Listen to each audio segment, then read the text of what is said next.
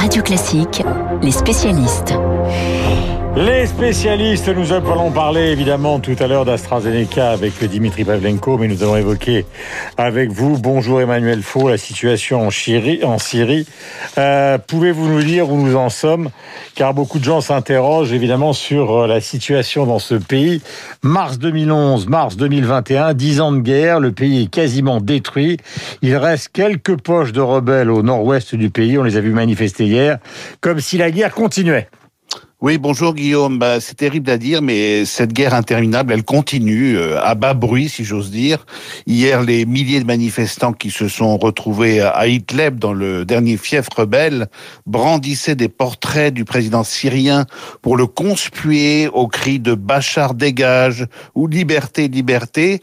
Certains avaient ressorti le drapeau de la révolution adopté au début du conflit, une sorte de baroud d'honneur, alors que ce pays, qui est l'un des berceaux de l'humanité, n'est plus qu'un des décor déglingué. La ville d'Alep n'est plus que l'ombre d'elle-même. À Palmyre, le site archéologique que l'on venait visiter du monde entier a terriblement souffert des destructions des djihadistes de Daesh et de leurs alliés. Quant au bilan humain, ben, il est évidemment catastrophique. Près de 400 000 morts en 10 ans, peut-être plus, un nombre considérable de blessés de guerre et sans doute une moitié de la population syrienne déplacée. L'ONU avance le chiffre de 12 millions de civils poussés à l'exil qui ont perdu à jamais leurs terres, leurs villages et leurs maisons. Bachar al-Assad est toujours au pouvoir, mais quel type de pouvoir? Ben ça, c'est la vraie question, Guillaume, parce qu'en 2021, Bachar est certes toujours là, mais quelle est la réalité de son titre de président? D'abord, Bachar al-Assad, il règne sur un pays en ruine, comme je vous le disais, et encore, il n'a pas autorité sur la totalité du territoire. Formellement, Bachar est le vainqueur de cette guerre sans fin, mais s'il a sauvé sa fonction, il n'est plus vraiment maître de son destin. Il est un peu, si vous voulez, la marionnette de tous ceux qui l'ont soutenu ces dernières années dans la guerre, la Russie, l'Iran, le Hezbollah libanais, les vrais seigneurs de la guerre. Le plus fascinant, c'est de voir comment cet homme issu d'une famille riche était encore dans les années 90 un jeune ophtalmo tranquille qui opérait dans un hôpital de Londres. Puis à la mort de son père, Hafez al-Assad en 2000, Bachar s'est retrouvé propulsé à la tête de l'État syrien, au nez et à la barbe de ses frères et sœurs. Pendant quelques mois, il va faire illusion en se présentant comme un jeune président moderne au cœur du Moyen-Orient, jouant même de l'image de son épouse Asma, une ex-banquière chez JP Morgan. Mais avec les attentats du 11 septembre euh, à New York et Washington, tout bascule. Bachar répond à Tony Blair, le Britannique, qui l'invite à combattre les islamistes, que son seul ennemi, c'est Israël. Le président syrien s'attaque à la fragile mosaïque du Liban voisin.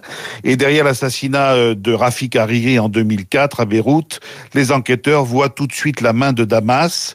Arrivent les printemps arabe. En 2011, un vent de dégagisme souffle à Tunis puis au Caire, avant, d'atteindre la Syrie, où Bachar décide de réprimer la moindre contestation. Et en quelques mois, l'ex-ophtalmo souriant va devenir le bourreau aveugle de son peuple. Voilà la chaîne parlementaire ce soir, si vous voulez voir un documentaire sur la famille Assad, c'est ce soir et demain. À partir de 20h30, Clément Beaune, ministre des Affaires européennes, c'est l'événement, sera l'invité de la matinale ce matin, évidemment pour euh, répondre à toutes les questions qui se posent sur la suspension d'AstraZeneca. Mais Dimitri, il faut revenir à cette affaire parce qu'AstraZeneca, on en a parlé d'abord sous le nom d'Oxford, de cette université mm. célèbre en Angleterre. Au départ, c'est un des premiers, un des premiers lieux de recherche qui a été donc euh, annoncé dans la presse comme étant la possible ou le possible vaccin qui nous sauverait tous. Oui, parce qu'effectivement, vous avez raison de rappeler Oxford. Hein. Tous, les grands labos, en fait, ils ont travaillé soit avec euh, des biotech, soit avec des universités. Dans le cas d'AstraZeneca, c'était Oxford. Et AstraZeneca, très tôt, s'est positionné peut-être bah, comme un des grands espoirs dans la lutte contre le, le, vaccin. Et d'ailleurs, ce qui était frappant, c'est qu'AstraZeneca, qui n'avait pas d'expérience dans le vaccin, mhm. se lançait dans cette aventure, en plus avec un discours très philanthropique. Très tôt, ils annoncent, c'était sur Radio Classique, leur intention de vendre le vaccin à prix coûtant. Effectivement, il n'est pas cher, hein, 3 à 4 euros, c'est le moins cher du marché. Mais alors, en en la matière, c'est vrai qu'ils ils ont eu à peu près tous les déboires possibles et, imaginables. Je vous en refais un petit peu la liste. Par exemple, en novembre, quand ils sont en train de mener leurs essais de phase 3, euh, ils se rendent compte que dans leur euh, échantillon de patients, déjà, il n'y en a pas beaucoup, ils étaient que 2000, il y avait très peu, il y avait quasiment aucune personne au-dessus de 55 ans. Ça a tombé mal parce qu'on sait que les malades Mhm. qui décèdent du Covid sont souvent euh, plus âgés, ont souvent plus de 60 ans.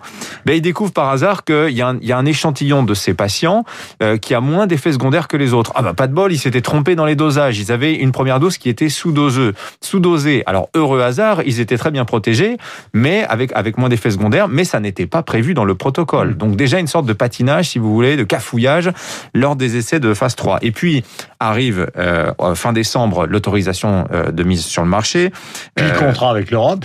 Puis le contrat euh, avec l'Europe et des promesses de livraison quand même gigantesques. Euh, les, les- les prévisions initiales d'AstraZeneca, c'était 120 millions de doses livrées au premier trimestre. On sera à 40 millions. Euh, au deuxième trimestre, ça devait être 180 millions. On sera à 70 millions, ce qui vous fait un petit total de 110 millions de doses prévues d'ici fin juin sur 300 millions initialement euh, prévus. Et puis apparaissent euh, dans ces, ces- ces- ces fameux cas de thrombose, ces fameux cas d'embolie pulmonaire qui viennent aggraver le cas, si vous voulez, d'une certaine manière d'AstraZeneca, sur qui pesait déjà un doute sur le plan industriel. Mais maintenant, c'est un doute médical. Alors ce que l'on peut en dire, euh, c'est que euh, statistiquement, rien ne prouve aujourd'hui euh, le lien entre ces malades et la Il y a vaccination. même des gens qui disent que Pfizer a plus d'inconvénients euh, que AstraZeneca. Rien n'est prouvé. Mais je voulais vous lire un petit truc que j'ai trouvé sur Doctissimo ce matin, et après vous enchaînerez pour conclure. C'est une flébologue qui écrit sur Doctissimo ce matin. C'est la panique. Euh, je reçois des centaines de mails et de SMS en rapport avec AstraZeneca, avec des patients qui me parlent de risque de phlébite dans mon domaine. C'est l'hystérie collective. Oui, ben c'est ça. Ben, Il y, a, y a une dimension d'hystérie collective. Je crois que c'est le, terme est, est assez juste. Écoutez, euh, 0,66% d'effets secondaires recensés euh, en ce qui concerne AstraZeneca, c'était déjà euh, écrit en toutes lettres par AstraZeneca dans les études qu'ils ont présentées avant d'avoir leur autorisation de, de mise sur le sur le marché. Chez Pfizer, on est à 0,19%. Chez Moderna, on est à 0,12%. Ça fait partie du risque vaccinal. C'est vrai que les médecins disent qu'il y a un peu plus de signalement avec le vaccin Covid d'AstraZeneca qu'avec d'autres vaccins.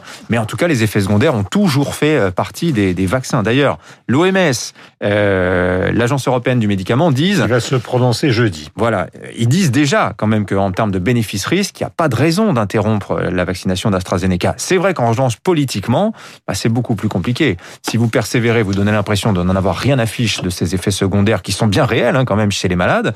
Euh, si vous stoppez net, vous prenez le risque de tuer votre campagne de vaccination. La décision politique, elle est quand même extrêmement compliquée. hein. Clément Beaune, 8h15, 7h47. Merci d'avoir été aussi complet. Dimitri Pavlenko, comme tous les matins, sur l'antenne de Radio Classique Matinale Économique et évidemment participation à la suite de la matinale pour tout ce qui concerne donc euh, l'économie. Nous avons rendez-vous avec le journal imprévisible. Le garçon qui est à la tête de ce petit chef-d'œuvre depuis des années s'appelle Renaud Blanc. Lui-même est-il un chef-d'œuvre?